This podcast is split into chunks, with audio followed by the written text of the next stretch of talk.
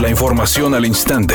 Grupo Radio Alegría presenta ABC Noticias. Información que transforma. Después de una mejoría en los índices de la pandemia, la secretaria de Salud en el Estado, Alma Rosa Marroquín, confirmó que el próximo 14 de febrero las escuelas regresarán a clases presenciales de forma obligatoria y cumpliendo con los protocolos anti-COVID. El 14 de febrero del 2022, las instituciones educativas, tanto públicas como privadas de Nuevo León, regresarán a clases presenciales siempre y cuando las condiciones de infraestructura y el personal lo permitan. Recordando que el uso de cubrebocas es obligatorio se debe de utilizar además de forma correcta, cubriendo nariz y boca. Por su parte, la secretaria de Educación en el Estado, Sofía Leticia Morales, confirmó lo siguiente. Vemos también que tenemos el 86.68 de las escuelas listas abiertas que han permanecido abiertas. Algunos, como ustedes ven en la gráfica, ha habido en los días más fríos que esto se baja, pero llegamos ya al 86. Nuestra meta es que para el lunes estemos en 90, 95 de todas las escuelas abiertas. En educación media superior, como ustedes ven, el 75% de las escuelas de educación media superior están abiertas. ¿Y por qué ese número?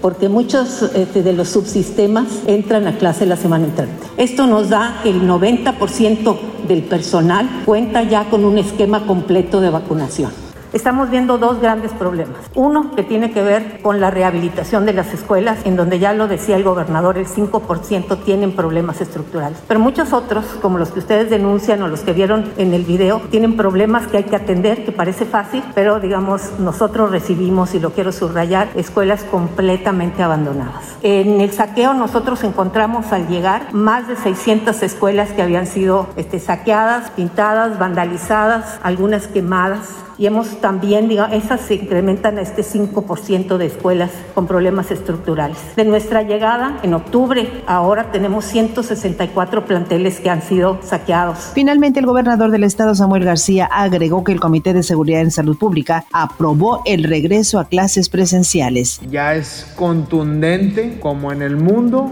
en Nuevo León, los contagios, porque aquí sí hacemos pruebas, marcadamente van a la baja con esto, el día de ayer el Comité de Seguridad en Salud Pública, quienes son los que nos aprobaban los ajustes, las modificaciones, nos dicen que va para adelante. El secretario de Relaciones Exteriores, Marcelo Ebrard, informó que los gobiernos de México y Estados Unidos acordaron formar un grupo de trabajo similar al que se hizo en materia de seguridad para emprender acciones conjuntas sobre la producción de energías limpias entre nuestro país y el vecino del norte. Lo anterior, después de la reunión que sostuvieron en Palacio Nacional el presidente López Obrador y John Kerry, enviado especial para el cambio climático del presidente estadounidense Joe Biden. Editorial ABC con Eduardo Garza. El gobierno de Samuel García ha evidenciado cinco presuntos actos de corrupción de la pasada administración estatal independiente, en dependencias como agua y drenaje, Metro Rey, Istelión, compra de camiones con sobrecostos y ahora obras de la línea 3 del metro, donde se pagaron más de tres veces a su valor original. Han evidenciado y puesto denuncias. Ahora falta el trabajo de investigación de la Fiscalía Anticorrupción, a ver si las denuncias no se quedan congeladas en la dichosa fiscalía, criticada por muchos por su falta de resultados.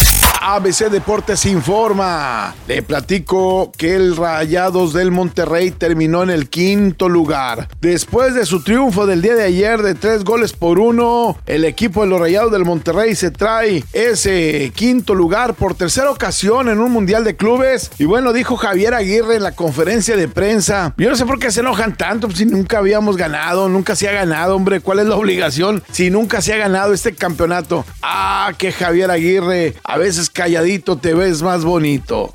La venta de boletos para el concierto programado el 3 de diciembre de Bad Bunny fue todo un éxito. Rápidamente se terminaron. Por ello, los organizadores al poco tiempo anunciaron una segunda fecha. Ahora el Conejo Malo se presentará el 3 y el 4 de diciembre en el estadio BBVA.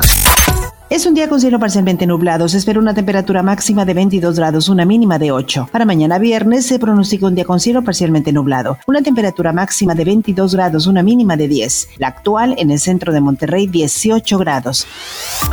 ABC Noticias. Información que transforma.